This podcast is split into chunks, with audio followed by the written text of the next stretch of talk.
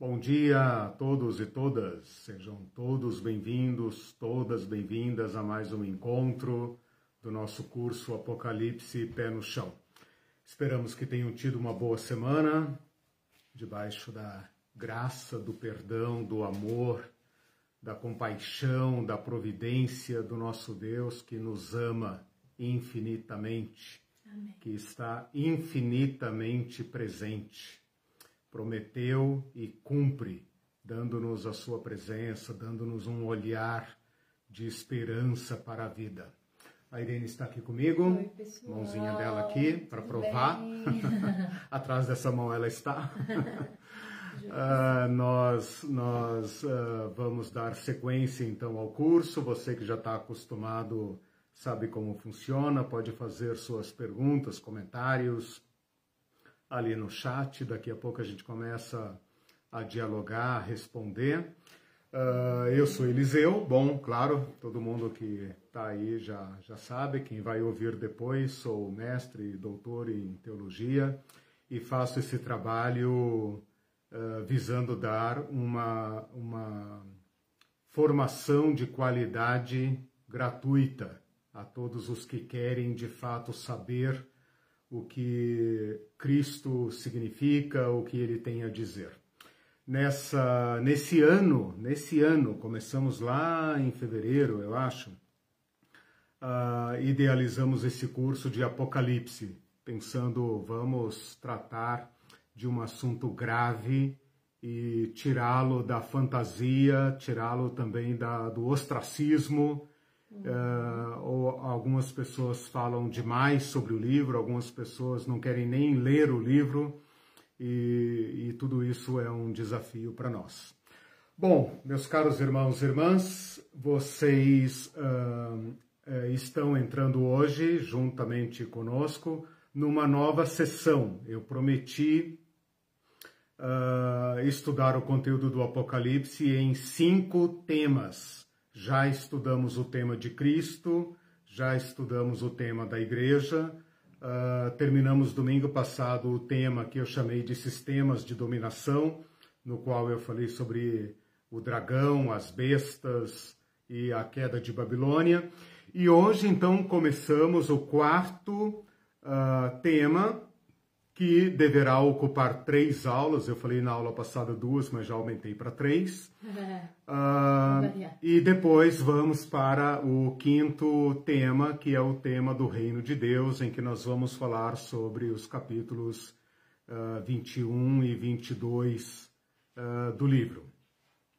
Ah, eu não aumentei o tamanho do curso, eu só remanejei um assunto, então tá tudo certo. Ah, tem gente, tem um certo ruído aqui, tá? Mas não, é, como é que é, polêmicas da oposição. Intrigas. Intrigas da oposição.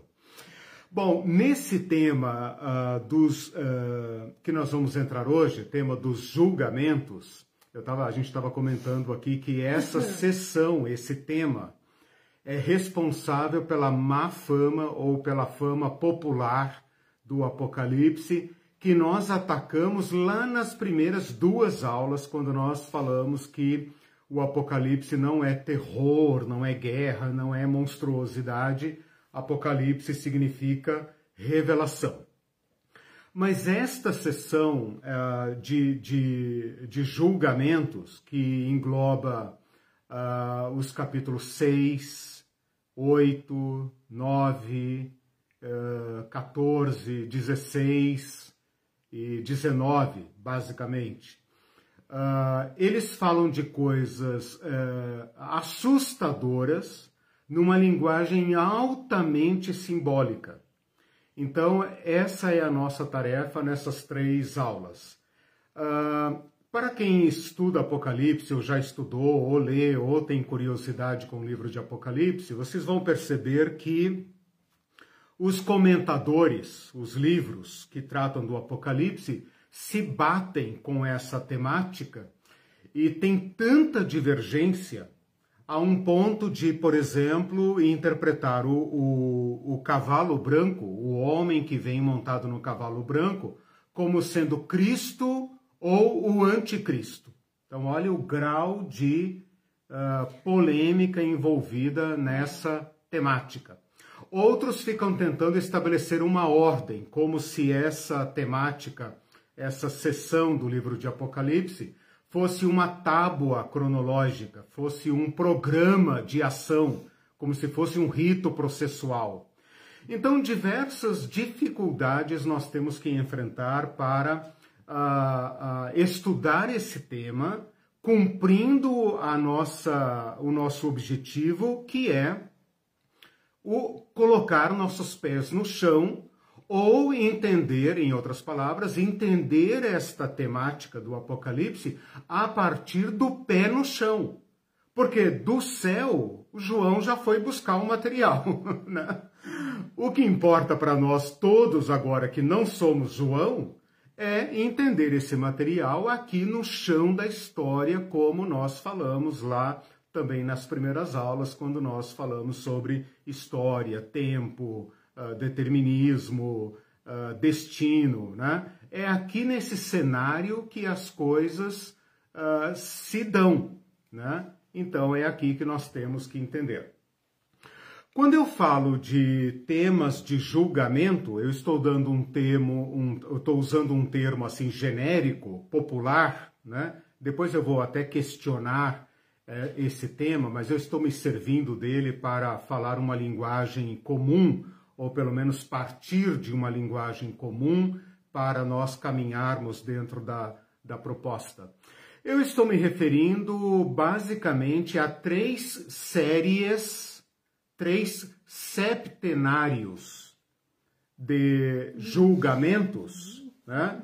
É, são sete mesmo, três setes, Isso três septenários, que... três se, séries de sete, que são sete selos, que nós vamos estudar hoje, está no capítulo 6, basicamente, e termina lá no capítulo 8, pulando o capítulo 7.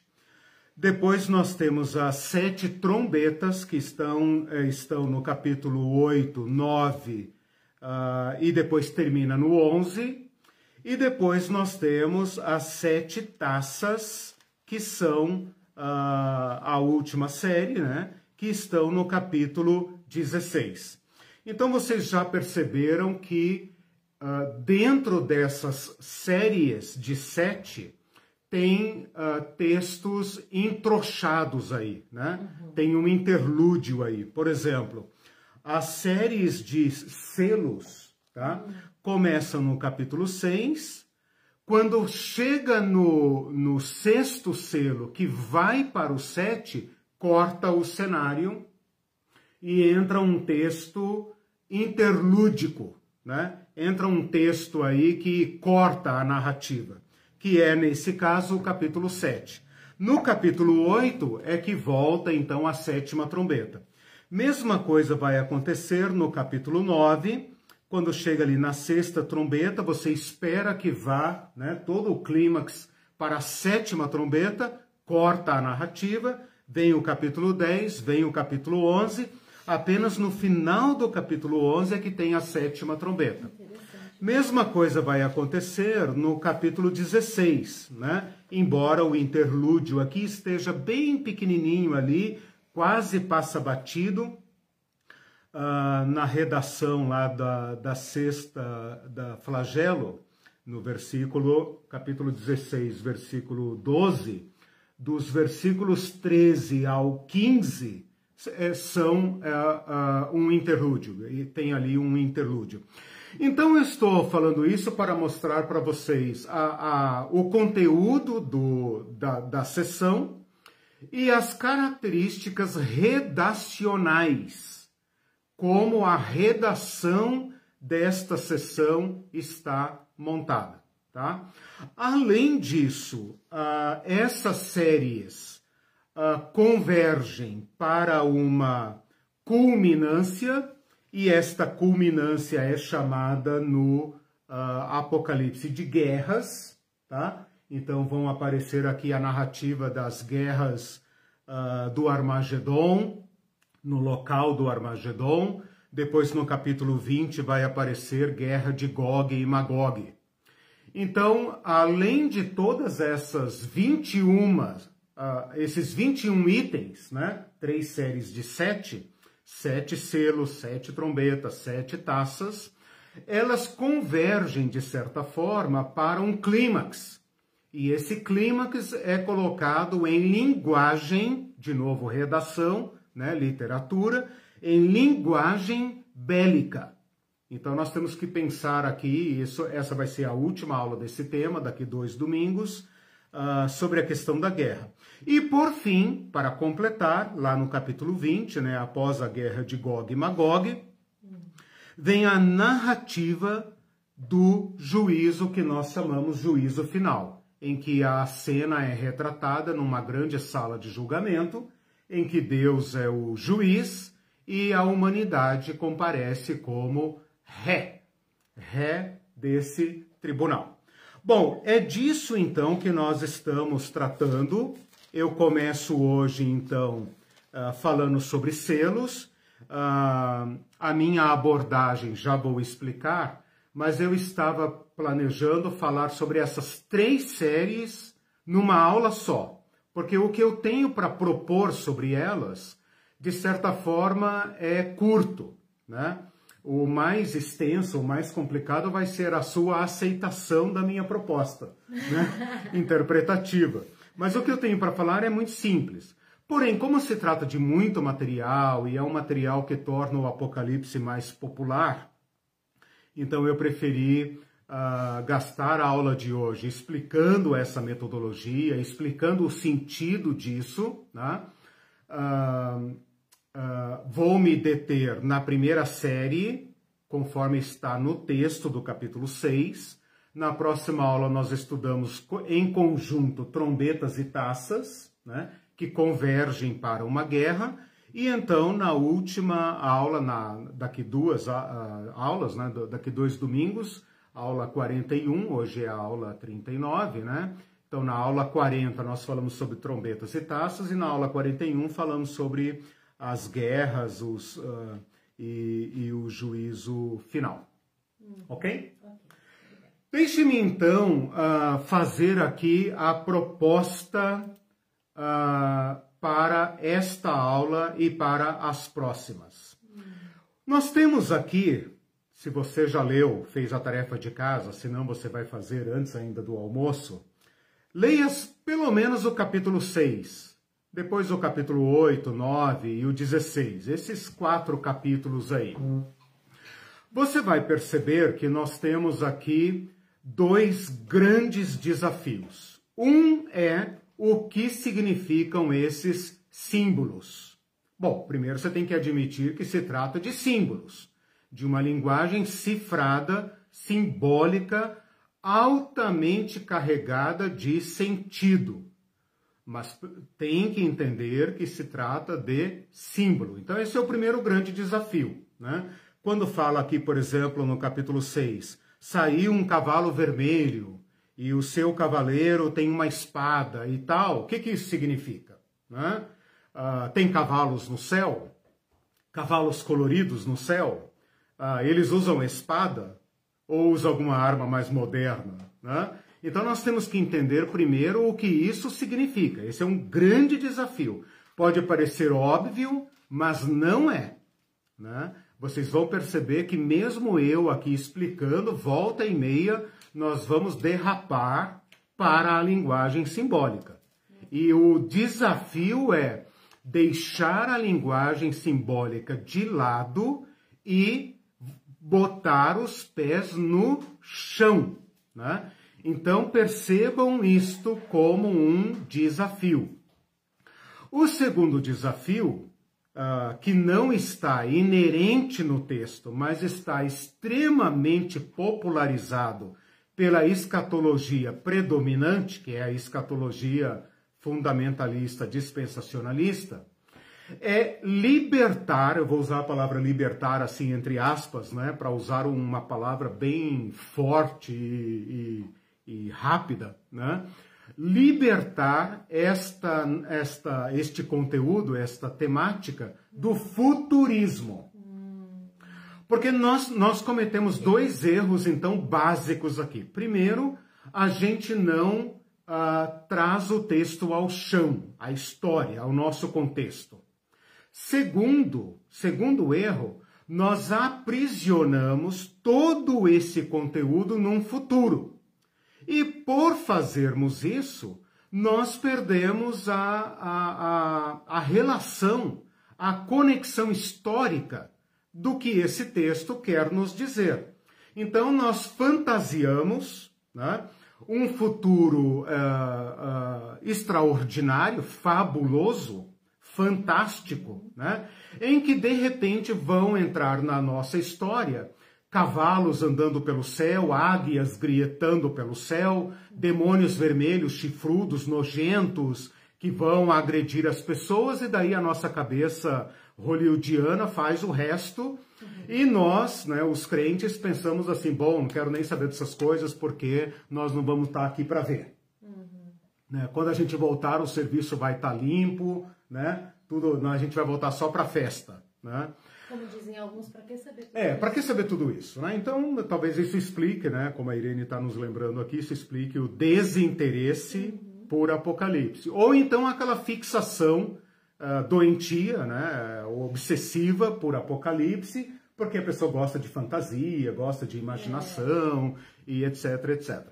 Então, eu estou colocando esses dois uh, desafios para a gente levá-los a sério e para agora adotarmos uma interpretação coerente que vai uh, uh, li, uh, propor, que vai trabalhar com a libertação do texto dessas duas amarras. Certo. Primeira amarra, simbolismo. Temos que tirar a, a, o simbolismo do texto.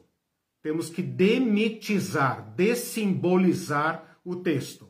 Né? O simbolismo aqui tem uma grande importância, mas ele é apenas veículo para uma mensagem.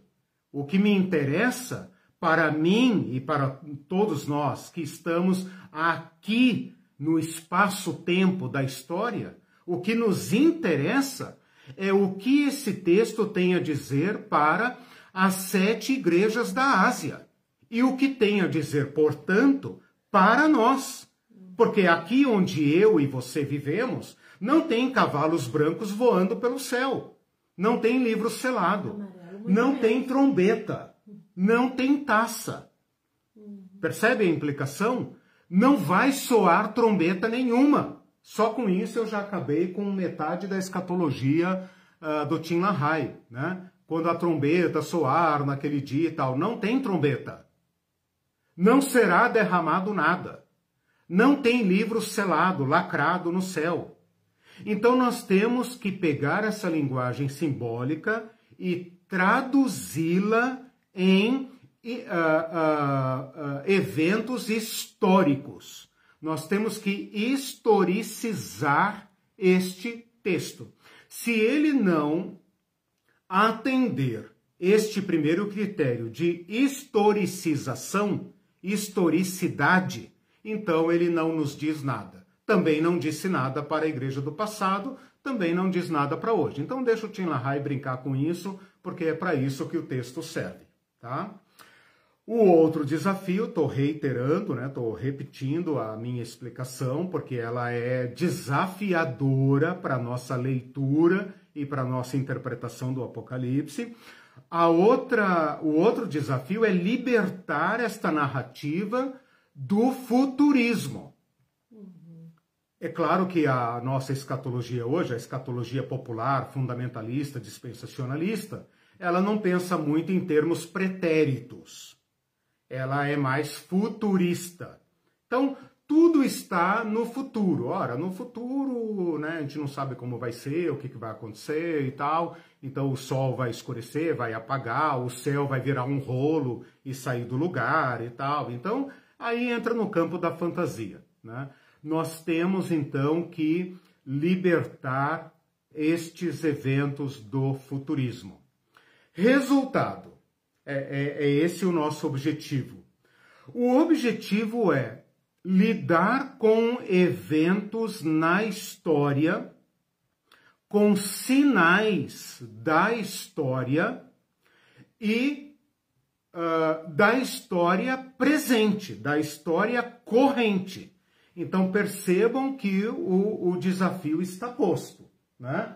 Nós, não, uh, nós não estamos agora mais falando de cavalos, de trombetas, de anjos, de águias, de seres que sobem do abismo. Tudo isso está no campo simbólico. Nós estamos falando, nós temos que falar de eventos históricos. Eventos precisos, específicos, aí a gente cai um pouco naquela escatologia adventista, né? Ah, a chuva de meteoro que teve nos Estados Unidos em 1900 e bolinha é o cumprimento de Daniel, não sei o quê. Não, também não estamos falando de uma ordem sequencial de eventos. O fato de Apocalipse lidar com sete selos, sete trombetas, sete taças, pode nos dar uma ideia de que uh, vai acontecer um fenômeno em particular, depois vem outro em particular, depois vem outro em particular, como se fossem uh, um programa. Né? Se você pegar um livro do Tim LaHaye, você vai ver lá em sequência, né? Primeiro vem o cavalo tal, depois vem o cavalo tal, depois vem o cavalo tal, tudo assim em ordem, né? Primeiro, segundo, terceiro, quarto, quinto, sexto, aí depois soa a primeira trombeta, a segunda, a terceira e tal, tal, tal. O que, que o pessoal faz? Vai para a história tentar identificar isso. Né? O pessoal adventista, uh, que vem falando da, da, da, escatologia há mais de 100 anos, né? vai para a história e começa a fazer identificações, correlações. Né? Nesta proposta que eu estou fazendo, aqui a partir do chão da história, tudo está posto na história. Então não tem preterismo nem feteísmo, nem, nem futurismo, desculpa. preterismo, feterismo, não. Não tem uh, preterismo nem futurismo. Tem historicismo, tem presentismo. Então não tem um programa, não tem uma ordem, não tem uma tábua cronológica. Tem o chão da história. E, e a partir do momento em que nós traduzirmos a linguagem simbólica em uh, uh, historicidade, isso vai ficar claro, né? que não tem um programa, não tem. Né? Para exemplificar o que eu estou falando, você poderia, por exemplo, colocar lado a lado essa história, essa história não, essas três séries de julgamentos, paralelo, por exemplo, ao sermão profético de Jesus. No sermão profético de Jesus, Jesus fala assim: olha, virão fomes, guerras, etc. Mas essa é a história. Isso não é o fim de nada. Né? Esse é o curso da história. Então, o, o que nós vamos ler com linguagem simbólica é o mesmo que Jesus fala, por exemplo, no sermão profético, que se encontra em Mateus uh, 24, em Marcos 13, em Lucas 17, Lucas 21, uh, quando ele trata de, de, desse tema em outra linguagem, tá?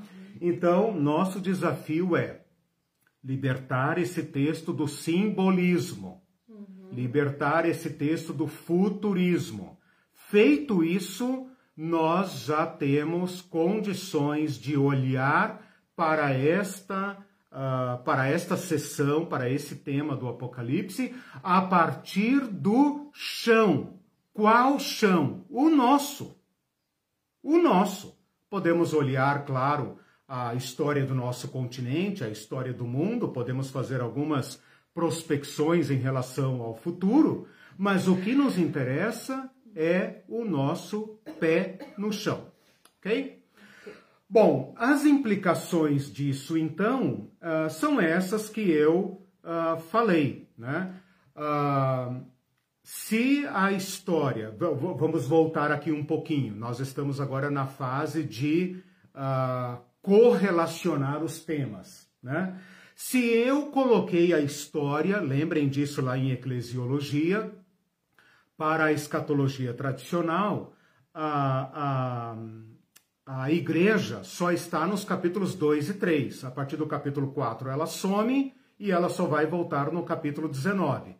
na nossa proposta uh, quanto ao tema da igreja, o que, que eu fiz? Coloquei a igreja em todas as páginas do, do, do Apocalipse. Né? Quando eu falo do sistema de dominação, que foi o terceiro tema, a, a escatologia tradicional coloca no futuro. No futuro vai surgir um homem, etc, etc. Alguns já falam, ah, ele já nasceu, né? Não sei é, o quê, porque, claro, né? Se Jesus está é. para vir, o bicho tem que estar tá vivo. Se tem que estar tá vivo e tal, então ele já nasceu em algum lugar, porque ele deve ter lá, né, pelo menos seus 30 e poucos anos, 40 eh, anos, etc., para poder fazer o estrago que vai fazer. Na nossa proposta, nós historicizamos a, a, a ação do dragão, a, a, a presença e a atuação das bestas, de modo que, no mesmo tempo em que a igreja está no mundo, o sistema de dominação também está. Estava na época de João, esteve ao longo da história, está hoje. Essa é a grande contribuição que o meu curso essa CPI que eu estou fazendo aqui do Apocalipse, né, tá, tá dando essa grande contribuição, né, de colocar essa, esses temáticas, é, não, com certeza não, uh, essas temáticas em paralelo histórico, né, e agora também, quando nós falamos desses eventos de julgamento, nós também estamos colocando em paralelo com a, a história da igreja e com o sistema de dominação. Uhum. Deu para entender? Sim. Então agora, agora, preste atenção nisso. Eu vou fazer uma uma uma operação de guerra aqui, né? Porque se a igreja existe desde Cristo até o fim dos tempos, então nós temos aqui uma linha histórica em que a igreja existe. Nessa mesma linha histórica, a inspiração política do dragão gerando suas bestas feras, suas Babilônias, também existe. Uhum, okay. São sincrônicas. Uhum. Ao mesmo tempo, esses julgamentos que eu vou falar agora não são um programa do futuro. Estão em paralelo com a igreja e com o sistema de dominação. Okay. Vou dar um tempinho para vocês engolirem essa. essa Porque isso mói, mói do verbo moer, mói a teologia uh, dispensacionalista que divide a história em épocas, em dispensações e mói, destrói a teologia do Tim LaHaye, a teologia dispensacionalista, que divide tudo em compartimentos históricos e tal. Eu não sei se vocês entenderam a implicação do negócio, né? Porque se a igreja é uma realidade desde Cristo e bem ou mal está aí, pode criticar, pode falar o que quiser, mas o fenômeno igreja está aí, como o trigo misturado no meio do joio, né? Antigamente era o joio no meio do trigo, agora é trigo no meio do joio, né? é. O sistema de dominação é histórico, vem de antes, vem desde Babel, vem desde o início dos tempos. É a história do poder, é a história das civilizações. Eu falei isso para vocês. João fala das bestas que sobem do mar e da terra, mas ele está fazendo referência a, a Daniel. Está fazendo referência a Daniel. E Daniel está fazendo referência a, a, a realidades históricas. Então, o sistema inspirado pelo dragão, que é Satã, também é histórico. Então, na mesma linha do tempo que nós temos a, a, a, existência da história, da igreja, a igreja na história, nós temos também o sistema de dominação. Eles coexistem. Uhum, então, o Ministério da Iniquidade sempre operou. Sempre operou, perfeito. Uhum. O João, que fala do anticristo, fala: o espírito do anticristo já atua. Uhum. Esse que a Irene citou agora, o Ministério da Iniquidade, é Paulo em Tessalonicenses o mistério da iniquidade já atua. Uhum. e faltava libertar a besta, né? A besta que está presa no futuro. A, porta né? a CPI aqui da, da, da, da, da do, do, Apocalipse ah. liberta também a besta e deixa a besta livre na história, ok?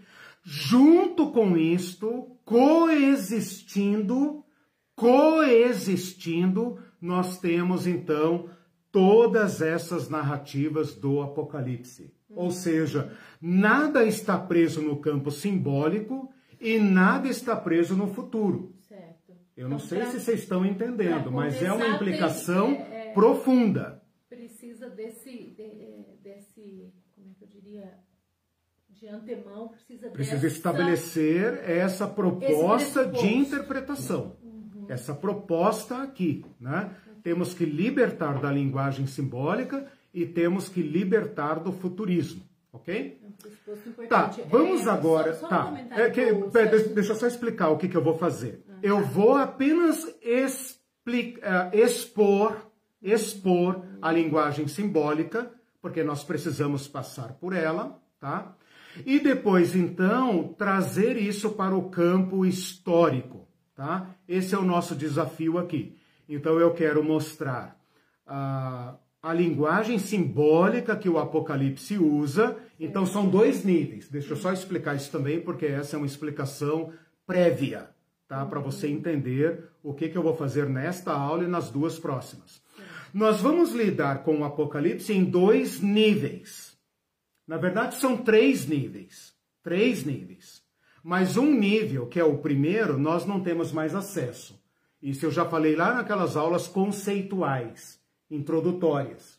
Tá? Uhum. O primeiro nível é o nível da experiência do profeta. Antes de haver o livro escrito em grego, o original, o grego, houve um homem que viu, aquele João que fala lá no capítulo 1, eu, João, irmão vosso, estava preso na ilha de Pátimos. Então, primeiro, o primeiro nível do livro é aquilo que João viu. Esse nível nós não temos mais acesso diretamente, porque nós não temos como acessar João. Nós não somos espíritos, né? Então a gente não pode invocar o espírito de João, deixa para lá. o, o segundo nível é o nível redacional, é o literário, é o livro, o livro do Apocalipse, que tem a sua proposta, a sua estrutura. Nós estudamos isso lá na, na sessão na terceira sessão do livro, quando nós falamos da, dos assuntos introdutórios do livro. Eu dei uma aula exclusiva sobre estrutura, como que João pegou sua experiência de ver e transformou em texto. Tem uma passagem aí da sua experiência para o texto. Então, isso que nós temos em mãos é o texto como ele organizou. Ele decidiu fazer um interlúdio, um intervalo entre o capítulo, entre o sexto selo e o sétimo selo, entre a sexta trombeta e a sétima trombeta, entre a, a, a, a sexta taça e a sétima taça. Ele decidiu isso. Não significa que ele viu assim, entende? Então tem uma transição, tem uma transição entre a experiência do homem, João, o profeta, para o texto. Nós não temos acesso ao primeiro nível, temos acesso apenas ao segundo, que é o texto. E o terceiro nível, que é nossa tarefa, é tarefa do ledor, tarefa do leitor, é ler este texto carregado de símbolo e entendê-lo na história. Aí está a importância da linguagem simbólica. Então, a linguagem simbólica ela não está aqui apenas como uma, uh, uma arqueologia, uma coisa antiquada para atrapalhar a nossa compreensão. Ela está aqui para nos convidar, como leitores, a completar o que falta para a compreensão do Apocalipse, que é historicizar. Então, é isso que nós vamos fazer. Então, esta aula e as próximas serão divididas da seguinte forma: uma análise do texto simbólico e depois a historicização. Liberta do simbolismo, que é um nível, e liberta do futurismo. Converge para onde? Para a história, aonde eu e você, onde, né? Eu e você, como ledores e intérpretes do Apocalipse, entramos na trama da história. Uhum. Esta é a profunda implicação deste curso e desta proposta que eu estou fazendo. Você não ler mais o Apocalipse como passivo ou como alienado, nem como alienante. Uhum. Pelo contrário, João te introduz dentro da história. Porque nós é que estamos vivendo dentro do sistema de dominação. Nós é que estamos sofrendo as angústias da história. Nós é que estamos sendo chamados pelo Espírito Santo a ouvir. Então isso traz uma profunda implicação. Né? Se, se achar que é demais, né? Volta lá para o Tim LaHaye. né?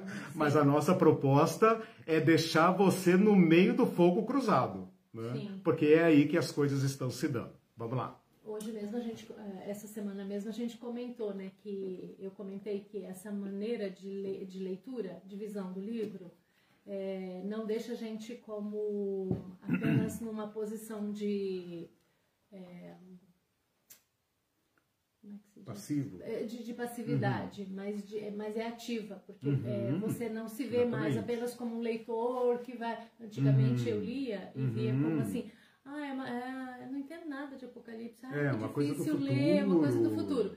E agora não, é uma coisa que está acontecendo Exatamente. agora, né? Exatamente. né? A gente não está querendo dizer que não vai acontecer nada no futuro, que é tudo agora, uhum. mas é, já envolve o presente. É sempre envolveu é o presente, tanto que nessa era é. da igreja primitiva envolveu essa era. Então, Isso, exatamente. É, então essa, essa a, a, a, nossa posição muda, né? Sim. É, é Deixa eu fazer um comentário sobre isso. Quando eu digo é, libertar do futurismo e coloco na história, é a história toda. A Sim. história passada, a presente, inclusive aqui virá, uhum, com certeza. Okay. Uhum. Tem um comentário do Celso ah. que ele diz assim: é interessante notar que o apocalipse dos dispensacionalistas se dá por meio de uma história fatalista, mecânica, uhum. sequencialmente determinada. Uhum.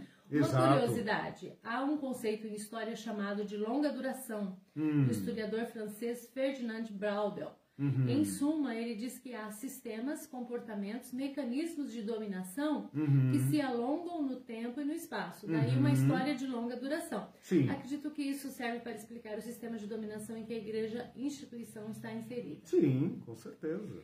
E Interessante, o... boa contribuição. E o Fabrício diz assim, lembrando que iniquidade significa desigualdade. Sim. Bem lembrado. lembrado né? Já é uma forma de pegar a linguagem, é. É, digamos, os clichês, né? Uhum. Os clichês que a gente fala, fala e não traduzem uhum. em coisa histórica, né? É. Às vezes alguns termos, como esse, por exemplo, iniquidade, que é uma linguagem, digamos, do português culto, né? uhum. né? E a linguagem atual é desigualdade, injustiça social. E os crentes uhum. falam em iniquidade sem se dar conta né? é, das implicações que históricas. Signifique, né? né? Porque não é uma a, essa desigualdade uhum. não é atual, é, não é só atual, né? Porque. Eu, eu, eu vi um capítulo Sim, de Jó 24 essa semana na versão essa nova transformadora, que eu fiquei impressionada. Eu, eu publiquei alguns, alguns versículos impressionante. Exatamente. O que essas Bíblias estão tentando fazer está é isso. Está falando de agora. Né? Exatamente. Né? Por isso que tem cristãos que ficam chateados com novas versões da Bíblia, né? E o nosso professor lá, o professor Hilmar, ele falava qual a melhor Bíblia? A mais nova, a mais recente. Eles vão é, sempre melhorando e tal. Então não tenham neura com Bíblia. Né? Uma uhum. coisa é Bíblia, outra coisa é paráfrase. Né? Paráfrase é material de apoio. É, Mas Bíblia, Bíblia, tradução, Bíblia é, é, que, que seja uma nova tradução é, não seja, claro, né, um consumidor de, de mercado Versões. gospel, né, não faça coleções da Bíblia, mas leia, né, leia versões diferentes, até para dar um choque de realidade uhum. na mente, né, como foi a experiência da Irene agora no, na, na leitura de Jó. É, só, Bom, só para. Nós sim. estamos com um, um, uma pequena ah, é, quedinha frequência. de internet, mas é assim, são segundos. Ah, tá. então, tá. é, eu vi que está acontecendo, mas acho que você não notou nada. Não, não, não notei nada. Não chega a parar a imagem, tá. assim, é breve. Então tá.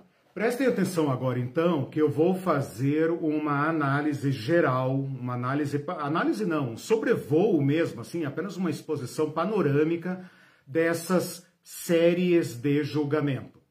Então, a primeira série de julgamento fala de um cavalo branco, tá no capítulo 6, uhum. tá? Cavalo branco, que significa guerras. Então, percebam como eu já estou trazendo para a história. Guerras, já ouviu falar? Guerras. Haverá guerras no futuro? Bom, tudo indica que sim, porque a história é uma história de guerras, né? O segundo cavalo é um cavalo vermelho. Ele é, tem a missão de tirar a paz entre os homens, para que eles se matem uns aos outros. Já ouviu falar? Violência? Violência entre pessoas, violência entre, entre nações. Bom, né? Tá aí, né? O cavalo vermelho. O cavalo preto traz na sua mão, uh, traz na sua mão uma balança. E ele fala do preço dos alimentos. preço dos alimentos. Segundo Tim LaHaye, diz que no futuro vai faltar alimento. Né? Ah, Especialmente os itens da cesta básica, como o trigo e cevada. Já ouviram falar? Preço da carne, arroz, preço do arroz, do feijão, da, da, cesta básica, dos pobres e tal, tá ali. Uh, Apocalipse capítulo 6, versículo 6. Busca né? de osso. É, busca de osso e tal, né? O, o quarto cavalo é um cavalo amarelento, amarelo, mas o original seria um cavalo com cor de doente, com cor de morto, cujo cavaleiro se chama Morte, Thanatos. E ele tem um ajudante, esse aqui vem acompanhado, ele vem acompanhado do Hades. E esse vem para matar. Mortandade, já ouviram falar, né? Mortandade, matar. Né? É. Pestes, epidemias e tal. Então, até aqui nós não temos nada com o futuro, nós estamos no chão da história. Uhum. O quinto selo, por incrível que pareça, rompe essa sequência de cavalos, quando você pensa que virá o quinto cavalo, você vê mártires, você vê os mortos que clamam por justiça. Né? Percebe que a minha leitura já está sendo uma leitura historicizadora. Né? Percebam como a minha, a minha abordagem já não é, é mística simbólica, como eu já estou fazendo uma, uma. já estou colocando o meu método em prática. Né? O sexto selo fala da catástrofe, né? E essa catástrofe está numa linguagem altamente simbólica. O sétimo selo, quando você espera que ele vai dar, digamos, o grande finale, ele é anticlímax, porque ele é um silêncio. Quando abre, nada acontece, tudo fica em absoluto silêncio. O que isso significa? Né? Bom, Vem então a série das trombetas. A série das trombetas vai começar as quatro primeiras falando sobre fogo ou astros. Então você já percebe que também que as quatro primeiras é, é, é, elementos, né, os quatro primeiros selos, os quatro primeiras trombetas, compõem um certo grupo à parte em relação aos últimos três. Se né? fogo ou astros. Ah. Né? Uh, a primeira fala de uma, de uma chuva que cai e queima a, a vegetação, uma chuva de granizo, de fogo, de pedra e sangue. Né? Sangue não cai do céu, mas aqui na trombeta cai, estou no capítulo 8 agora. Depois cai uma grande, uh, uma grande montanha ardendo em chamas e estraga completamente o mar, né? diz que mata um terço. As trombetas têm a marca do um terço, tudo aqui é um terço. Né? Isso é estatística do IBGE, é estatística da ONU, né? Alguém vai medir se deu um terço mesmo para ver se a Bíblia está falando a verdade? Não é disso que se trata. A terceira trombeta fala de uma estrela que cai na terra, e essa estrela tem nome, chama absinto, que é amargura, e ela estraga a água doce, todas as águas doces do planeta. A quarta trombeta atinge o Sol, a Lua e as estrelas, e atinge a sua luminosidade, a luminosidade dos astros que uh, iluminam a Terra uh, conforme a cosmologia judaica, né? Sol, Lua e estrelas, ok? Os últimos três, as últimas três trombetas são anunciadas como um grupo à parte. E esse grupo é chamado Três Grandes Ais. Né? O quinto tormento, a quinta trombeta, fala de um enxame de criaturas horrendas que saem de um abismo. Aqui João carrega na caneta, né? Porque se você olhar aqui, estou no capítulo 9 agora, uh, geralmente também os primeiros quatro são bem curtinhos a redação e os últimos três recebem uh, maior atenção. Se você olhar no capítulo 9, ele vai falar assim: uh, esses seres eram semelhante a gafanhoto, pareciam cavalo. Vai, vai vendo, Brasil, vai vendo se você consegue imaginar um trem desse gafanhoto, semelhante a cavalo, preparado para guerra. Cabeça tem coroa na cabeça, então é, é, gafanhoto, mas parece um exército de cavalo, tem coroa na cabeça. Uh, rosto humano, cabelo de mulher, dente de leão. Tem couraça, couraça de ferro, faz barulho com as asas, portanto tem asas, e tem cauda de escorpião. Então é um negócio assim absolutamente intraduzível, né? Intraduzível. O sexto selo, o sexta trombeta, desculpa, presta atenção aí, secretária, porque senão eu vou embolar tudo. É, a sexta trombeta, o hum. que, que você se perdeu? Não, eu estava anotando. Mas... Não, não, não, não, não, não precisa se dar o trabalho. Eu só estou fazendo uma linguagem assim, só para colocar as cartas na mesa, tá? A sexta trombeta fala de uma guerra que vem na direção do Eufrates o Tim LaHaye, a, a escatologia dispensacionalista, fica de olho no Eufrates, né? De olho no Eufrates, é, que é onde está o Irã, o Iraque e tal. Então eles têm ali o eixo do mal, porque eles têm uma obsessão com o Eufrates, né? Porque o Apocalipse fala do Eufrates.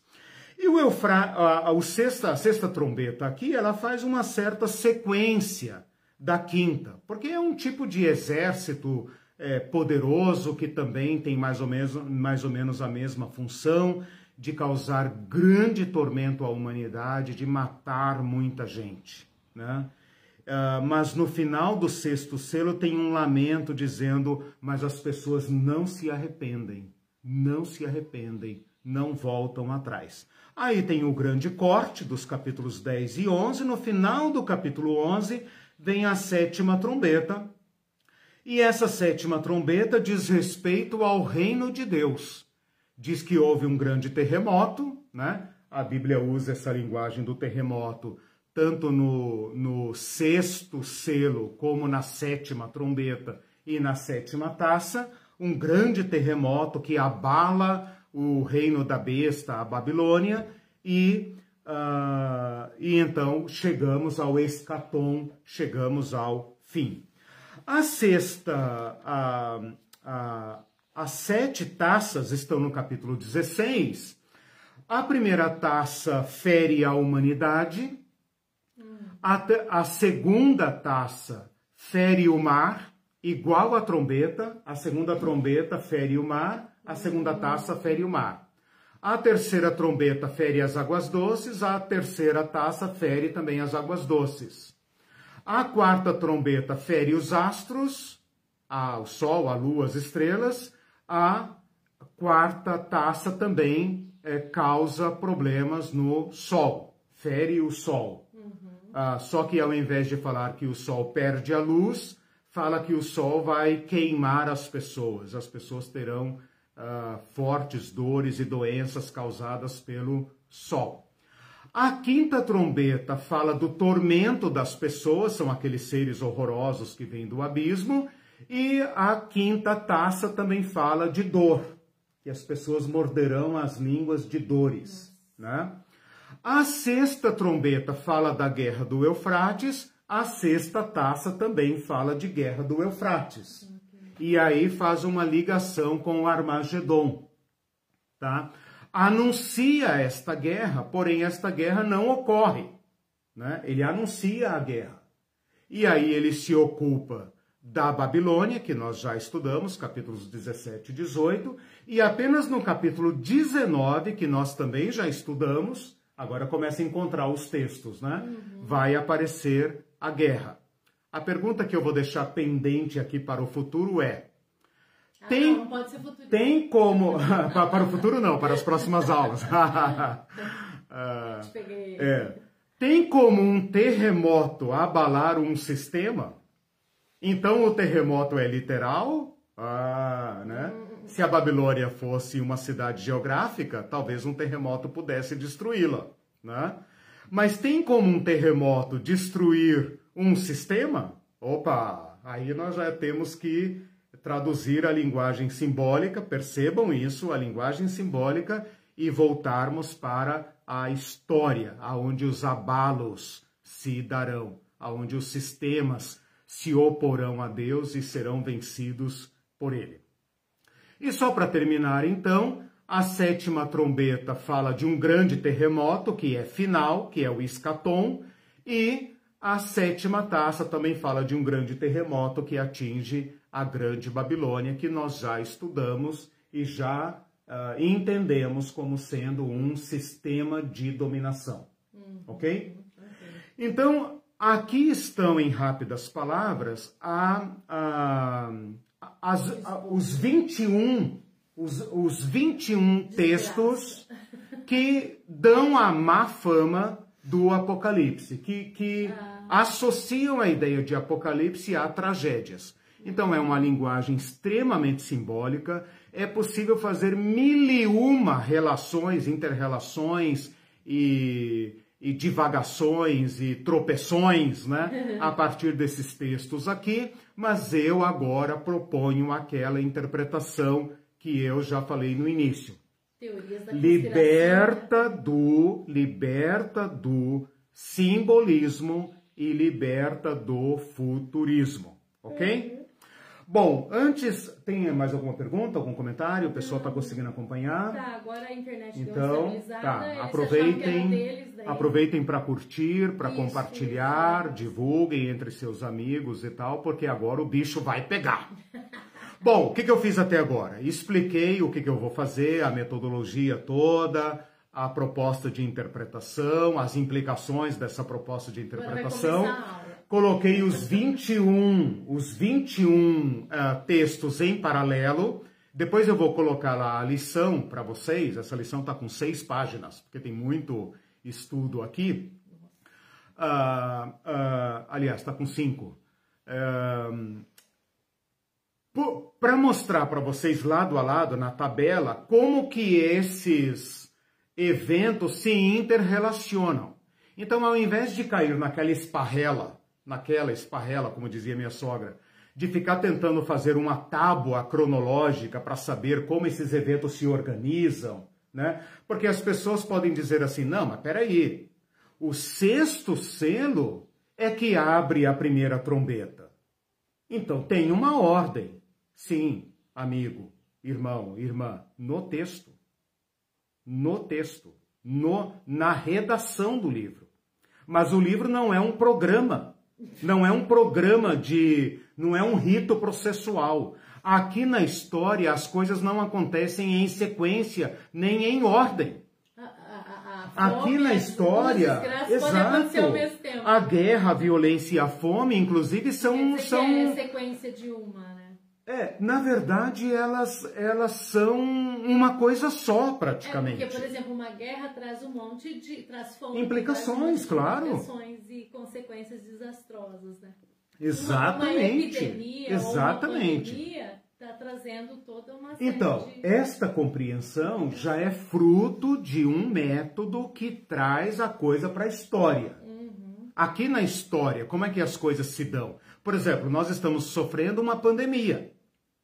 Essa pandemia tem diversas implicações. Né? E não significa que essa pandemia vai parar para que venha, digamos, uma outra situação difícil para o mundo. O mundo não para. Né? Para o mundo que eu quero descer. Não, não tem como. A roda da história não para. Né? As desgraças se sucedem. É, se, isso. Não se alternam, elas se juntam. Isso. Né? O que eu vou fazer agora, então, agora, é uma delimitação para falar apenas sobre os selos, tá? Então vamos lá. Os selos estão lá no capítulo 6. E só para não te deixar muito perdido, o capítulo 6 pertence redacionalmente, estruturalmente, à visão do capítulo 4 e 5. A visão do capítulo 4 e 5 nós já estudamos em Cristologia, quando eu falei do Cordeiro de Deus.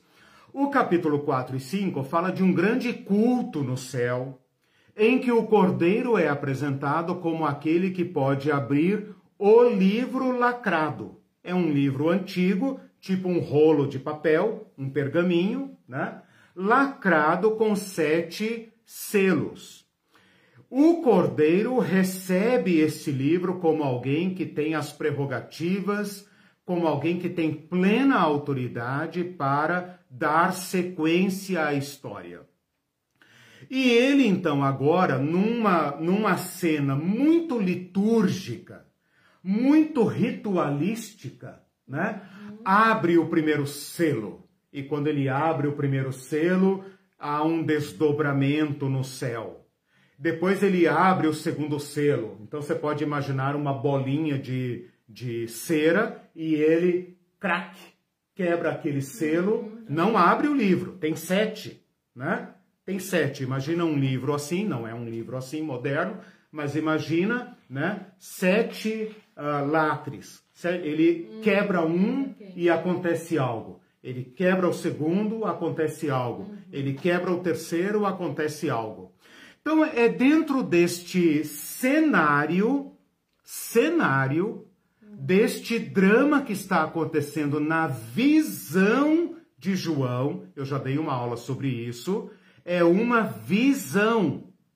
João não foi transportado para um outro país, no caso o céu, e está fazendo uma visita turística, um tour, a partir do qual ele pode olhar, espiar o que está acontecendo lá, o cordeiro quebrando os selos e tal.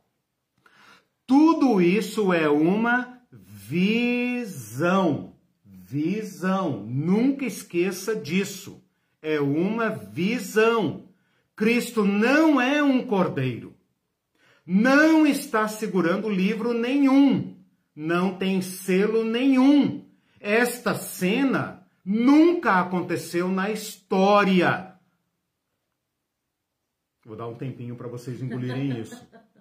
Não tem livro, não tem selo, não tem cavalo, eles não são coloridos, não tem coroa, não tem espada, não tem balança, não tem altar, não tem almas embaixo do altar, não tem terremoto, não tem lua de sangue que os crentes adoram, né? Ah, lua de sangue, meu Deus, né? Não tem sol, não tem nada. Certo? Assim. Tudo isso está no nível da linguagem simbólica. Esse é o primeiro ponto da minha proposta. Certo. Quando eu falo de cordeiro, como tendo sido morto, que pega um livro selado, não sei com que patas, né? Ah, tem mão. Ah, agora você já transformou o Cristo num homem. Mas lembra que o texto fala que ele é um cordeiro, e um cordeiro degolado, né? Uhum. Mas ele pega o livro, vamos lá, vamos pular essa parte. Ele pega o livro e ele começa a quebrar os selos e quando ele quebra o selo, vem um cavalo pelo céu branco e ele vem causar um certo efeito na, na, na, no futuro. Né? Então, tirando, tirando agora os cavalos, porque não tem cavalo no céu, cavalo é personagem da visão. Uhum. Se ele é branco, preto, vermelho, baio e tal, nada disso importa. Uhum. Isso está no nível simbólico. Então, o primeiro selo fala de um cavalo branco, cujo cavaleiro tem uma coroa de rei e um arco. Isso na história, pé no chão, está falando do império e das guerras que ele causa. Então, aqui na história, onde eu e você estamos, onde eu e você vivemos, único lugar onde os humanos vivem, nós podemos traduzir isto como guerras. Guerras. Só isso. Jesus falou: vocês ouvirão falar de guerras e rumores de guerras, nação contra nação e reino contra reino. Uhum. Por quê? Porque o imperialismo é uma é um impulso uh, bestial feroz, é da besta fera, é da ordem da história. Todas as grandes civilizações se sentaram em cima de um conjunto de riquezas que lhe permitiu financiar a guerra. Depois ele começa a saquear os povos ao redor e acumular tesouro. Só quem tem tesouro e riqueza é que pode, então, uh, causar guerra, porque guerra custa caro. Uhum. Essa é a história, claro, essa é a história dos povos. Nenhum povo do mundo tem todos os bens necessários para viver. Uhum, Ou para se defender das hostilidades. E aí está a missão do cavalo branco. Então, aqui na história onde eu e você vivemos, uhum. nós temos guerras. Ah, ah, o texto fala assim: Uh, foi-lhe dado uma, uma, uh, um arco, etc., foi-lhe dado uma coroa e ele saiu para vencer. Saiu vencendo e para vencer. Ele encara uh, tudo como guerra, tudo como a ser batido. Se você tem petróleo, você é meu, não importa. Né? Eu lembrei que o Elon Musk, dono da Tesla, né, o homem mais rico do mundo, que deu a volta ao mundo agora num, numa nave em formato fálico, né? Uh, depois do golpe da Bolívia em 2019, se não me engano, 2019, 2020, 2020, né? Uh, falou: daremos golpe onde tivermos que dar. Uh, convivam com isso. Convivam com nós isso. Temos o poder. Nós, nós, tipo, a, a, a Bolívia tem lítio, tem não sei o que, nós vamos lá pegar. Simples assim. Entendeu? Saiu vencendo e para vencer, é guerra. Hum, né? A história da civilização é a história das guerras. Especialmente aqui na América Latina, né? Sim, é América é Latina, loucura, né? exatamente. Livro... Onde estão os impérios hoje? Por que, que eles são imperiais? Por que, que eles conseguem impor sua vontade ao mundo? Porque eles pilharam os povos, não há dúvida disso. Uhum. Né? O cavalo vermelho, que uh, os dispensacionalistas ficam esperando para o futuro, é nosso velho conhecido fala que ele uh, uh, tem uma missão: tirar a paz da terra para que os homens se matem uns aos outros. Sim. A missão dele é tirar a paz da terra, é promover a violência.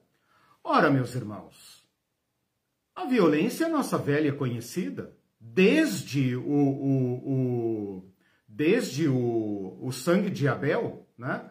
a primeira família a primeira família humana, de acordo com os relatos de Gênesis, já sofreu um uh, fratricídio, palavra quebra-língua, né? Uhum. Fratricídio, né? Uma coisa horrível. Uh, Adão e Eva tiveram que sepultar um filho. E o outro era o assassino do irmão. Uhum.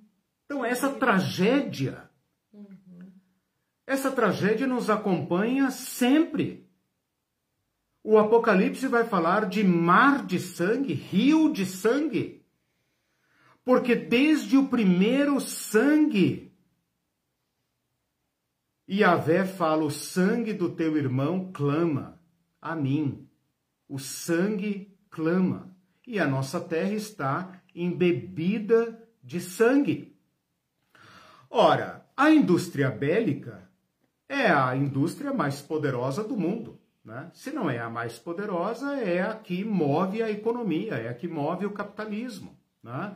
A paz entre os povos é, é, não é interessante para o capitalismo. não é interessante para o império. Né? A Pax Romana era apenas uma propaganda imperial, era apenas uma teologia imperial. Não tinha né? coisa nenhuma.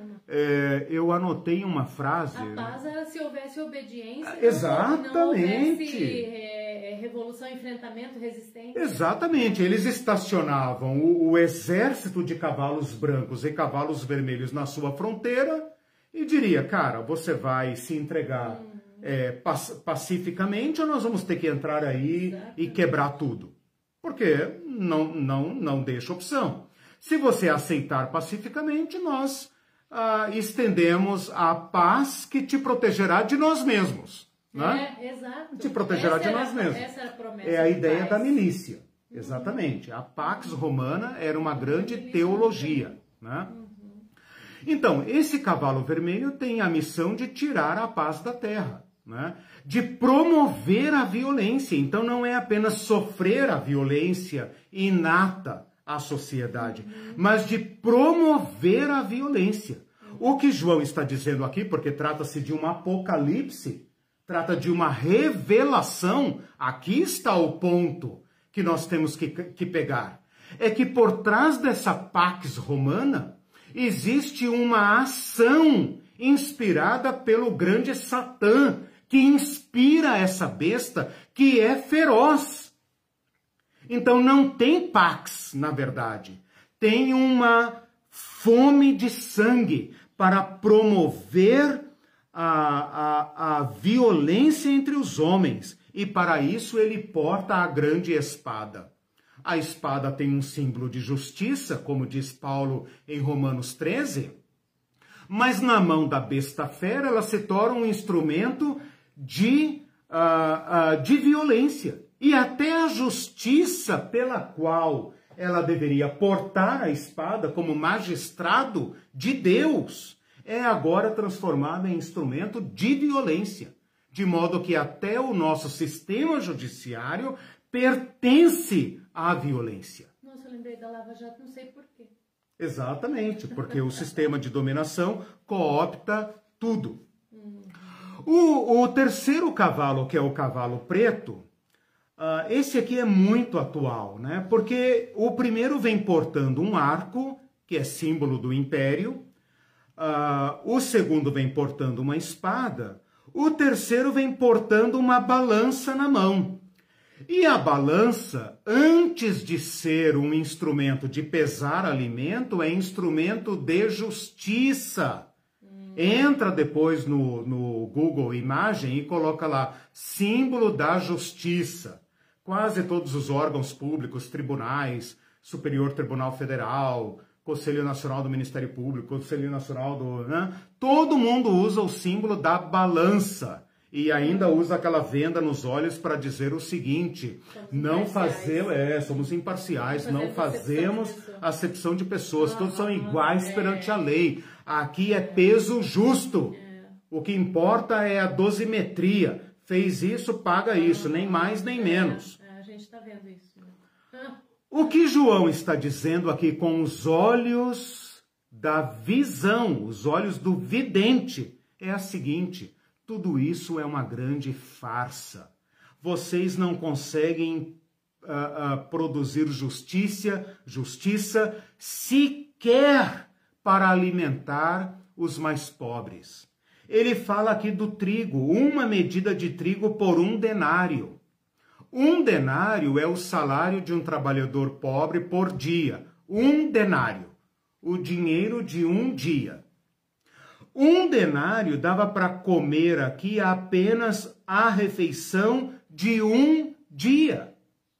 É uma inflação uh, causar é uma inflação daquelas que nós tivemos aqui no passado. Há registros históricos dizendo que um denário costumava comprar 12, quem for bom de conta, faça a conta aí, 12 medidas de farinha. Seja, Agora dias, dá para né? 12, ou para alimentar a família. Ah, grande, okay. né? Uhum. dava para 12 dias se ele fosse sozinho, mas pensando num pai de família, uhum. uh, uh, levando uh, ou tendo filhos para alimentar, mulher para alimentar e etc. O cara não consegue, a cesta básica não dá para alimentar as bocas da família. Então faça uma conta aí. Um denário em preço normal daria, daria para comprar uh, ah, 12 medidas de trigo. Agora dá para comprar uma medida de trigo. Ou seja, o cara mal e mal come e a família passa fome. Depois ele fala três medidas de cevada por um denário. O denário, a cevada é o trigo de segunda, é o osso, né? É o osso da carne. É verdade. As... Desculpem é, as muitas falas secam minha garganta. Uh, uh, um denário dava para comprar 24 medidas de cevada, agora dá para comprar apenas três. Então você escolhe, né? Nem osso está dando para comprar. Agora preste atenção no final do versículo 6. Eu estou no capítulo 6, versículo 6. não é 666, tá? É 6.6, tá? É, capítulo 6, versículo 6. No final fala assim: Mas não danifiques o azeite e o vinho. Isso aqui, meus irmãos, significa o seguinte: Roma importava tudo do império, ela tomava tudo do império. E com isso ela enriquecia uma pequena elite. O que, que aconteceu com o comércio, com a produção? o que acontece em todo o capitalismo desvairado. Os agricultores passaram a, a preferir produzir vinho e azeite do que trigo. Porque Roma consome muito vinho, muito azeite. Então o que, que aconteceu? Uh, tem azeite e tem vinho. Porque é demanda. É demanda. Nós produzimos por demanda. O que, é que se vende no mercado? Na bolsa de de commodities, né, de Nova York. O que está bombando lá? Então é isso que nós vamos produzir. É cana-de-açúcar? É cana-de-açúcar. Uhum. Ah, mas pobre não come é, cana-de-açúcar. Problema Nossa, dele. Tá dando dinheiro. Né? Problema dele. Então, todos nós da América Latina conhecemos o cavalo preto. Nós temos as melhores terras do mundo, mas nós somos obrigados a produzir aquilo que o império compra. Né? Todos nós conhecemos o que é é, carne tipo exportação, café tipo exportação, castanha tipo exportação. Né? Todos nós sabemos que a Suíça não produz um pé de cacau e produz o melhor chocolate do mundo. Por quê? Porque nós, os pobres, somos obrigados a vender os produtos que o mercado de commodities valoriza. E esses mesmos países pobres, não é tanto o caso do Brasil, porque nós somos um país gigantesco, né? mas a maioria dos países pobres do hemisfério sul, da América Latina, são obrigados a importar alimentos.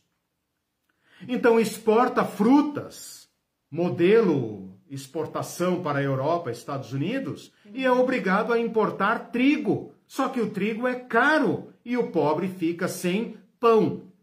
É disso que o cavalo preto está dizendo. Vai faltar trigo, vai faltar cevada, mas azeite e vinho não, porque o mercado é. paga. Ah. Esse é o crime da Babilônia que nós lemos na aula passada. Então não se trata aqui, isso é importante dizer, não se trata aqui de uma uh, fome daquelas que o mundo antigo conheceu e que nós também conhecemos ocasionalmente. Se trata de uma fome causada pelo sistema imperial. O sistema imperial desequilibrou toda a produção agrícola daquelas sociedades agrícolas. Por quê? Porque ele criou uma elite de luxo e essa elite de luxo consome. E o que que aqueles outros que foram agregados ao império vão produzir? O que dá dinheiro. Esse, esse estado de coisas causados pelo cavalo branco e pelo cavalo vermelho abre espaço para o cavalo preto e para o cavalo amarelento, que vem na, na rabeira fazendo o serviço sujo. Ele nem traz nada na mão, ele só vem catando. Né? Então, se você imaginar figuradamente agora, um cavalo da frente vem matando, pilhando e impondo o terror. O segundo cavalo vem matando, matando e promovendo a violência, promovendo a violência. O terceiro cavalo vem lidando com a produção agrícola. Porque se foi desviado para a guerra a força bruta, né, você gera ah, o deslocamento de homens para a guerra, você mata pessoas, você desestabiliza uma cultura e a agricultura depende de paz para produzir, onde a guerra não há agricultura, né? E depois então vem o quarto cavalo só catando. Olha aqui o quarto cavalo. O quarto cavalo se chama Morte. É o único cavaleiro que tem nome, se chama Morte. E o seu companheiro vem atrás só recolhendo, é o inferno. É o inferno. Inferno aqui é uma má tradução, não é o inferno. O Apocalipse não fala em inferno, né? Oh, acabei com a escatologia. Ai. O Apocalipse não fala em inferno. O Apocalipse aqui personifica a morte e o roubador da vida, chamado na mitologia grega de Hades, e que por causa da mitologia grega entra então na literatura do Apocalipse. Então esse daqui a gente não sabe se são dois montados num cavalo só, se eles vêm em drupa, ou se eles uh, vêm assim, um mata, o outro recolhe, um mata, o outro recolhe. Mas é uma operação macabra, né? Agora, aqui no chão da história, onde nós estamos falando, aqui no chão do Império Romano e aqui na América Latina, você acha que precisa deslacrar alguma coisa para que os cavalos apareçam? Ou você acha que nós somos todos frutos da sanha imperial? Primeiro é o Império Ibérico, que pilhou a América Latina, depois o Império Britânico, hoje o Império Norte-Americano e outros impérios associados a eles. Você acha que precisa de algum lacre uhum. para colocar esses cavalos em ação? Você acha que essa, esse altíssimo nível de violência, altíssimo nível de violência, a cada hora do dia, uma criança é assassinada no Brasil. A cada hora, uma criança é assassinada. Se você ler as estatísticas, você vai preferir o ópio. Você vai preferir ficar embriagado com Babilônia para não ver, para não sentir.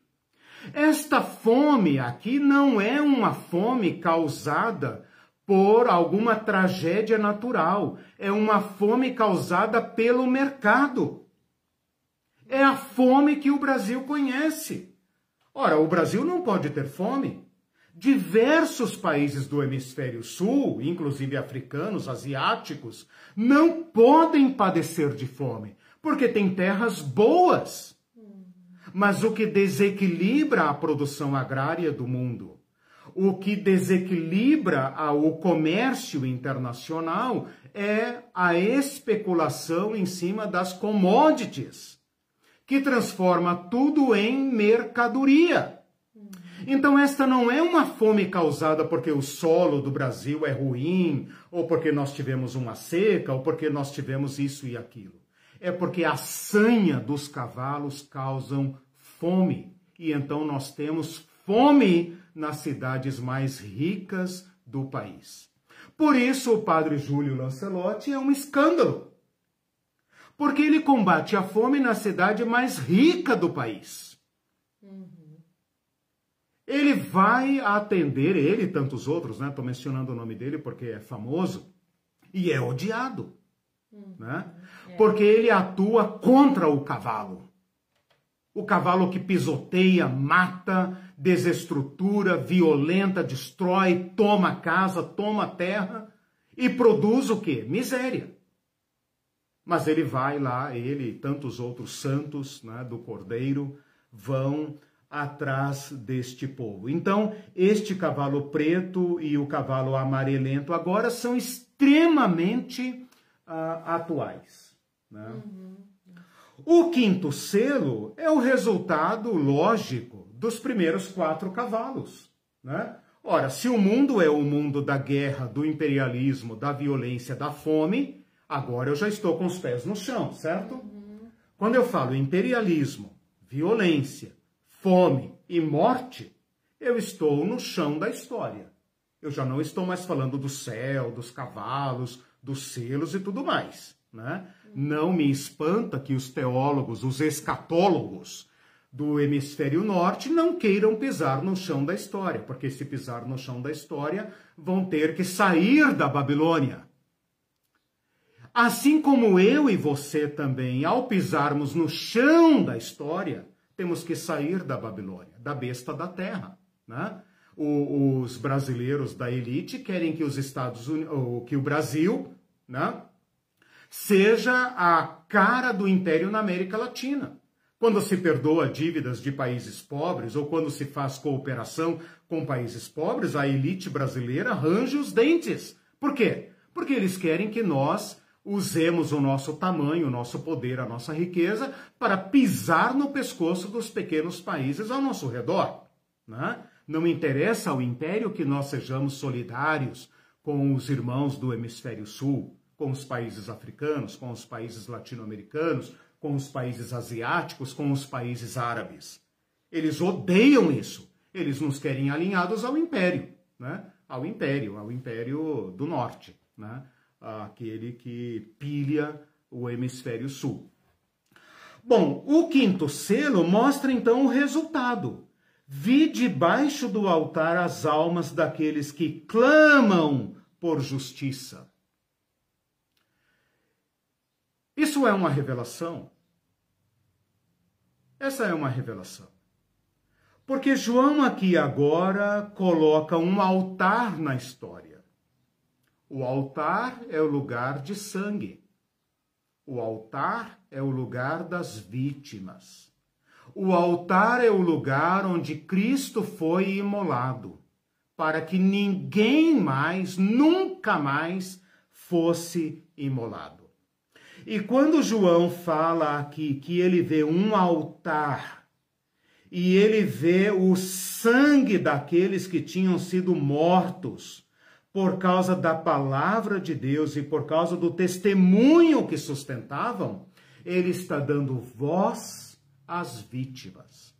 E esta é uma contribuição da Bíblia, do Antigo Testamento, do Novo Testamento e também do Apocalipse. As vítimas não falam nunca. A história é contada da, da, do ponto de vista daqueles que montam os cavalos que pilham e matam.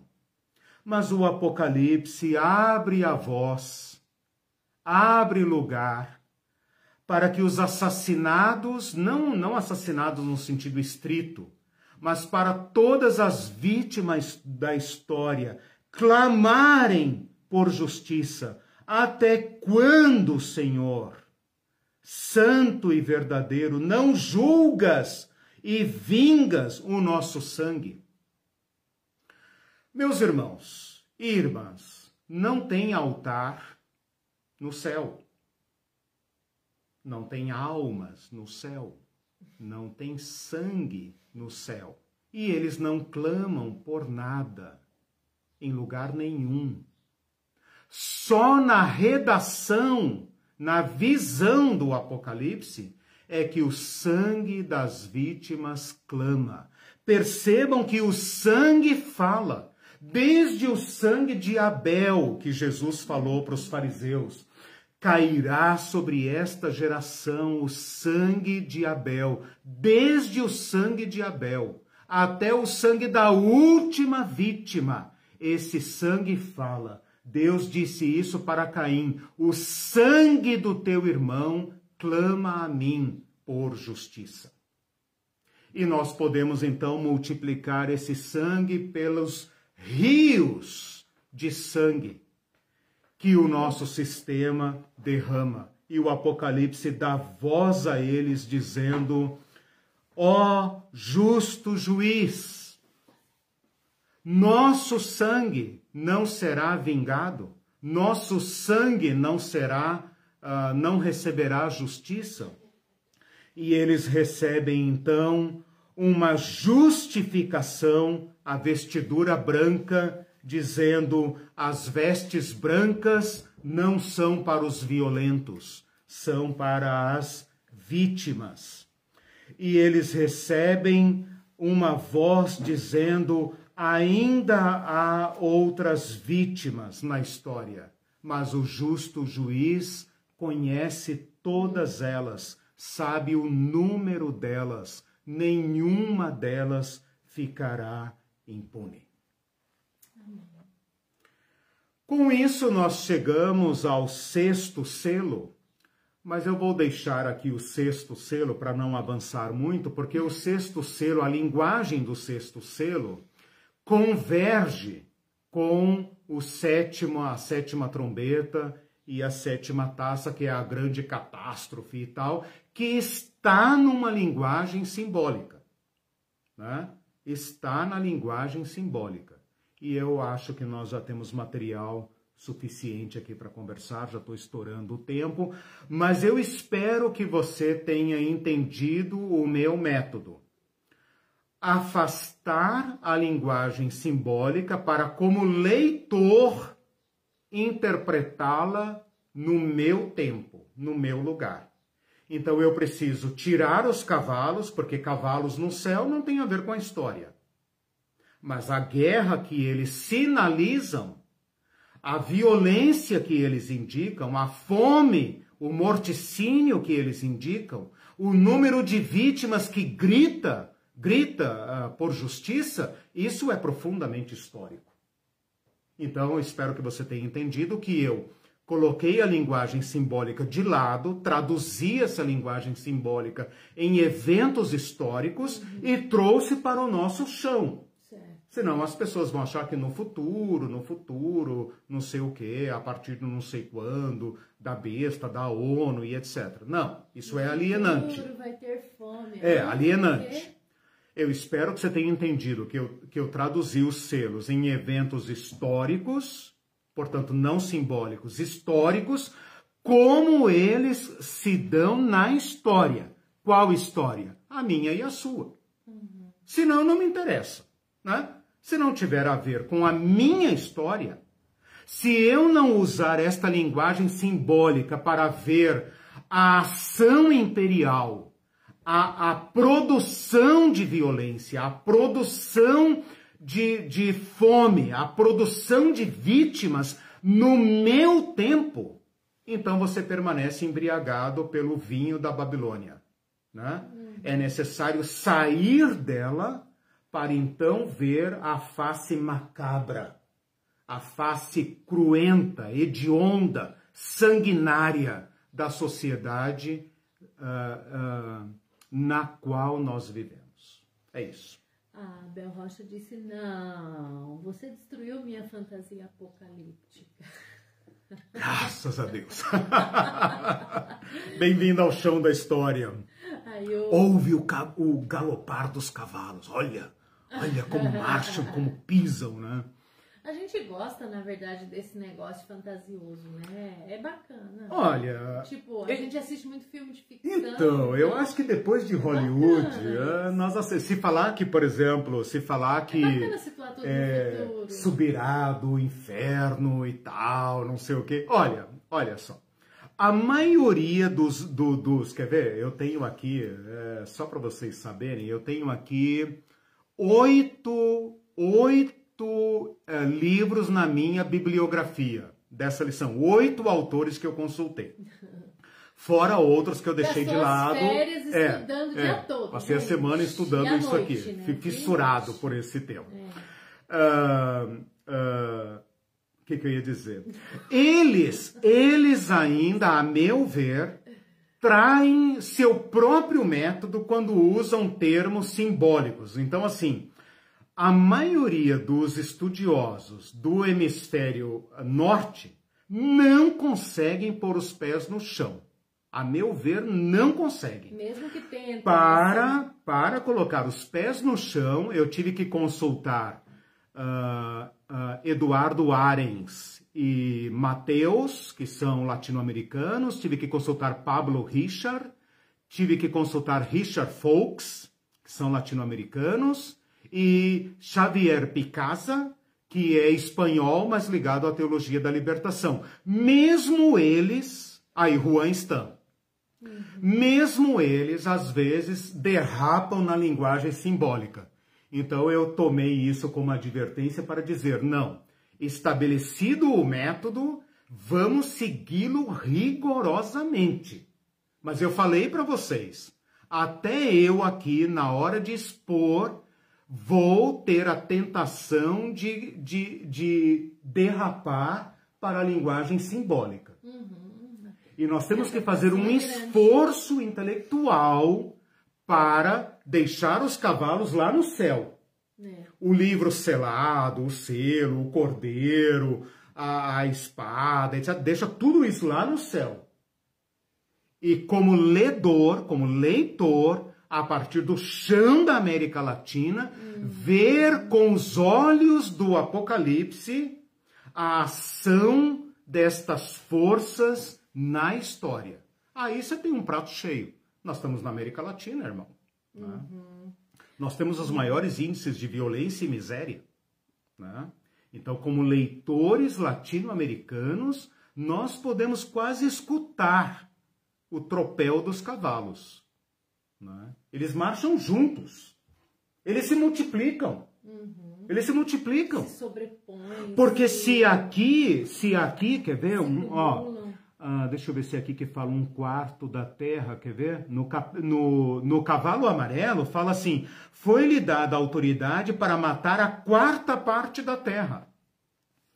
Eu estava lendo isso aqui pensando, hoje a força desse cavalo é, é, é, é de alta tecnologia. Nós podemos matar a terra inteira várias vezes. Uhum. Esse cavalo que veio aqui com a cavalo, hoje ele, ele seria capaz de. É, o, o, arsenal bélico do mundo poderia destruir esse planeta várias vezes. Olha a loucura do império. Olha a loucura do império, ou seja, o império não mata apenas o seu adversário, o contra-império. Não! Ele é capaz de se autodestruir e, se fosse possível, várias vezes. Significa dizer que se o planeta se reconstituir, ele é capaz de destruí-lo de novo. Se reconstituir de novo, é capaz de destruir de novo. Mas isso é porque ele não controla todas as. A loucura a loucura do império. Ele não consegue controlar todas as. Não consegue, exatamente. Fatos, exatamente. Reações, Aquilo que nós falamos do sistema é, de dominação. Exatamente. Uma vez criado, torna-se um instrumento contra ele próprio. Uhum. E isso me ajuda a responder uma questão que vai surgir nas próximas aulas, que é a seguinte: é Deus que está enviando esses castigos sobre os povos? Oh, Deus malvado! Uhum. Ou Deus está fazendo a Babilônia beber da sua própria violência? Uhum. Não põe nas Essa é a questão. De Deus, não. Essa é a questão. O Bindu, para assular hum. ainda mais Abel Rocha, falou: inferno não. O Apocalipse não fala de inferno, a carinha. Mas, gente, não querendo colocar o assunto, mas é. só para esclarecer, a gente tem visto aí alguns posts, uhum. Deus é bom, o inferno não existe. Não é isso que a gente quer dizer, não. A gente é, só precisa temos... é, entender o que significa inferno. Só é, isso. Exato. Porque se não existir, a gente vai ter que criar um, né, pros. Não, na última né? aula, quando eu falar das guerras e do juízo final, eu vou falar é, da. Pode ficar tranquilo, gente. Que o Deus. É, as pessoas falam assim: Deus é amor, mas é justo. Eu acho engraçado. Deus é amor e justo. É. Né? não ele não permitirá, uhum. ele não dará vida ao mal. Essa uhum. é a nossa uhum. grande esperança a gente tava falando de visão e tal, daí o Mindu falou assim, pega a visão, é uma gíria baiana que significa se toca, mané.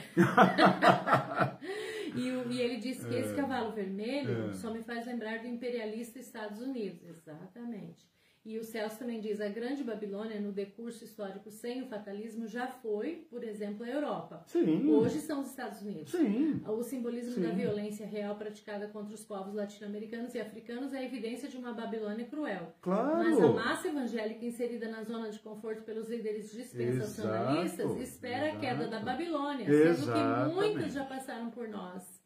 Esse é o ponto Ai, gravíssimo que cabe a nós da América Latina gritarmos ao mundo. Né? O que foi feito com a África, o que foi feito com a América Latina, é sangue debaixo do altar clamando a Deus, clamando a Deus. Até quando, Senhor, não fará justiça? Muito bem colocado.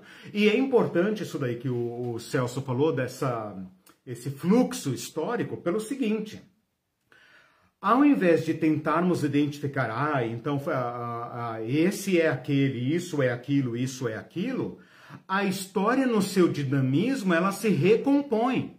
Por exemplo, os Estados Unidos hoje são, ah, isso não é nenhuma novidade, um império em decadência. Né? Mas como essa é, superestrutura vai se recompor? Porque o que nós aprendemos com a besta é que ela se recompõe. Se uma cabeça, uma face dela for ferida, ela se recompõe.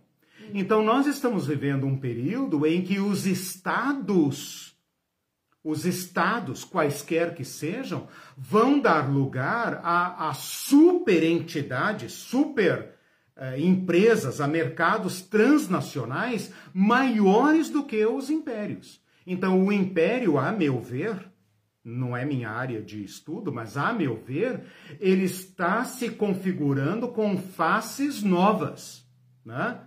E eles vão uh, se recompor de maneira que, olhando para esta, para a besta fera, junto com, lembra que eu falei do paralelismo?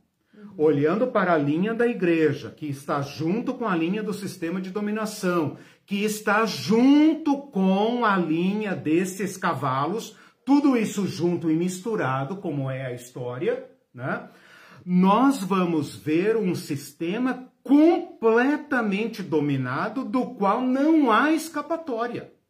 Você olha para as vítimas e pensa, cara, é o fluir da história. É o fluir da história. Como dizia o presidente temeroso, não reclame, trabalhe. Trabalhe. O Paulo Guedes precisa aumentar suas contas na offshore, né? Trabalhe, não reclame. Você, você é carne barata no mercado. Não reclame, trabalhe. Né? É isso que o império tem que dizer. Se você morrer, põe outro no teu lugar. Né? E se você quiser direitos trabalhistas, aposentadoria, plano de saúde e tal, tem outro no teu lugar. Não está contente? Pega a tua carteira, vai embora, porque não tem mais legislação trabalhista, etc, etc. Né? É, você está colocado na boca da, da, da besta fera. Né? Então nós estamos vivendo, digamos assim, a culminância desse sistema, mas ele não cede e não retrocede. Tá? Sim. Você comentou que a João se ocupa de dizer que a, a justiça é uma grande farsa. Sim. A doutora Ivete colocou, Sim. que é advogada, esse símbolo da justiça com a venda nos olhos é a maior hipocrisia que sempre existiu e acelerou nos últimos anos. Isso. Uma advogada dizendo que o sistema Isso. é uma farsa, né? A, a doutora Ivete me, me lembra aqui o seguinte, né? E os outros que são da área do direito aí. Uh, o direito romano é um dos orgulhos do império. Exato. Né? Percebam que toda a maquinaria do judiciário tem uma. Você vê no livro de Atos. Paulo é cidadão romano. Opa! Não açoitem o cara. Cidadão romano. Isso é o poder da lei, o império da lei. Paulo apela para César, apelou para a instância máxima, ninguém pode fazer nada com ele, ele está sob a tutela de César vai ser é, morto pela espada, não pela cruz, porque é cidadão romano. Uhum. O que João está dizendo aqui é desmascarar exatamente o que a doutora Ivete falou: desmascarar a farsa uhum. do sistema jurídico. O sistema jurídico matou Jesus com todos os rigores processuais observados. Uhum. Teve julgamento no Sinédrio, teve julgamento por Herodes, teve julgamento pelo, pelo, pelo Império Romano. Tudo rigorosamente observado. Rigorosamente observado. Né? Tudo ali, até a sentença dele e tal. E, no entanto, Deus considerou isso uma, um, uma, um assassinato. Uhum. Então, esse sistema jurídico que nós temos é uma máquina de moer carne. Uma máquina de moer carne. E as vítimas gritam: Até quando, Senhor, não julgarás a nossa causa? Até quando, Senhor? O Bruno Guilherme comentou, perfeito esse exemplo do Padre Júlio, combatendo a fome na cidade mais rica do país. Exatamente. E o Mindu respondeu, é, é, Padre Júlio é o nervo exposto do Exatamente. Evangelho, faz lembrar do que muitos querem esquecer. Exatamente. E Abel disse, o Apocalipse já é, já foi e ainda será. Exatamente, perfeito. É isso, esse é, é o nosso objetivo, é colocá-lo na história. Sim, e agora nós época, estamos dentro dele. É, e vai ser ainda. É. Então agora percebam que nós estamos dentro dele. Hum. Dentro dele agora. Nós somos a igreja do Apocalipse, nós vivemos dentro do sistema de dominação e nós estamos sofrendo a, a violência desse sistema. Agora sim, agora nós estamos com o pé no chão da história. Sim. O Walter diz, o hum. interessante, a gente está falando de hum. inferno, né? É que Deus é justo segundo a minha justiça e não ah, segundo a justiça dele. Exato, Aí sim, tipo, eu exatamente. não acho justo, então Deus é, também não exato. pode ser. Eu julgo a Deus, é, né? Eu não, eu não eu me... digo como Deus deve é, ser. O que, que é justiça, né? É. A Rosana diz assim Pior é que o tropel desses cavalos é mesmo ensurdecedor. ensurdecedor. Sua cavalgada hedionda e macabra não para nunca através Exatamente. da história. Como bem aprendemos nessa aula hoje. Exatamente. Então vocês Você viram quantos a... cristãos morreram é. né, no Império Romano, né? Sim. Eram sacrificados. E né? dentro do sistema jurídico. Show, dentro do sistema jurídico. Eles passavam por processo, etc, etc. Uhum e foram condenados à morte. E a maioria dos intelectuais da época, da gente fina da época, gostava, aprovava. Ah, considerava uma praga que tinha que ser eliminada. É. Por quê? Porque bastava um ato de solidariedade. Bastava um ato de acolhimento do estrangeiro, do socorro da viúva, do socorro do órfão, do senhor que liberta o seu escravo, que o trata como irmão, para colocar em risco todo o sistema uhum. da, como é que chama, da, da cavalaria romana, né? Exatamente. Os cavalos romanos aqui. Então eu espero que vocês tenham percebido a crítica contundente que João está fazendo dentro do império. Porque o cavalo branco é, é o cavalo do imperador. Né? A coroa é a glória. O arco é uma ponta de ironia, porque arco é um instrumento de guerra dos inimigos dos romanos. Hum. Então ele está dizendo: vocês são tudo da mesma laia. Hum. Vocês é se verdade. matam entre si, entende? Então é uma crítica contundente à Pax Romana, que não é Pax coisa nenhuma, é violência pura e sobrevive da violência, né? porque ela precisa manter suas tropas é, é, é, facilmente no controle. Né? O direito romano é uma farsa porque não consegue garantir pão, o básico, para o pobre. Né? Isso é bem curioso. E né? a é, máquina. É uma sociedade tão organizada, como Sim. não consegue prever essas coisas? Não consegue. Eu tenho aqui um decreto do ano de 92. Olha só. O Apocalipse foi escrito por volta do ano 96. Uhum. Tem um decreto de 92 uhum. do imperador Domiciano, que é o imperador da época de, de, de João, em que ele edita um decreto mandando os vinicultores da Ásia Menor destruírem suas vinícolas para plantar trigo, tentando evitar a fome. Tentando evitar a fome. Hum. E os caras disseram aqui para você. E ele teve que retroceder e tirar o império, porque é, é a força do mercado. Eu vou plantar trigo para pobre. Eu quero plantar vinho para os ricos. Eu quero dinheiro.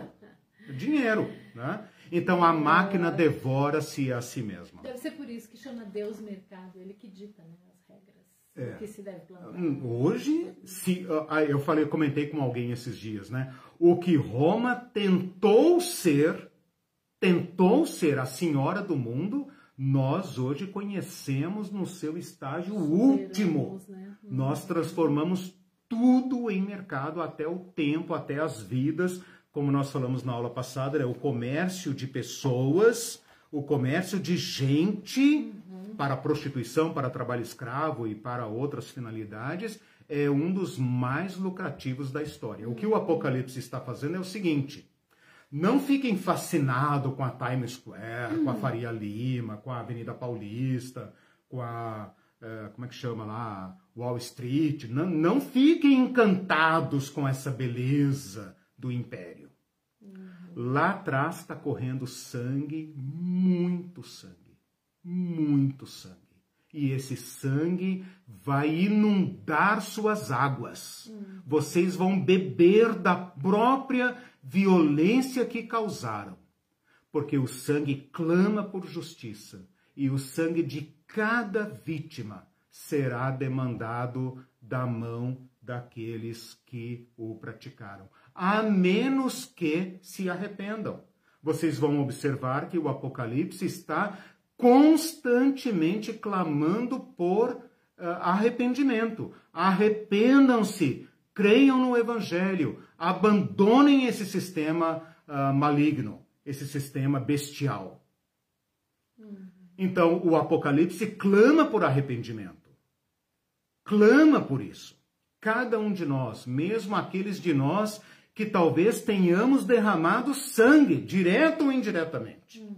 Podemos ainda nos arrepender. Do sistema de alguma forma. Né? Podemos nos arrepender e podemos fazer do Cordeiro o nosso o nosso rei, nosso Senhor, né? uhum. porque é ele que está com seu sangue derramado em lugar de todo outro sangue, chamando a história a uma reconciliação. Uhum. Bom, temos que terminar, é, né? Tem mais aí alguma. E, tem, tem só mais um comentário. Já consumi a, a, minha réplica, tréplica.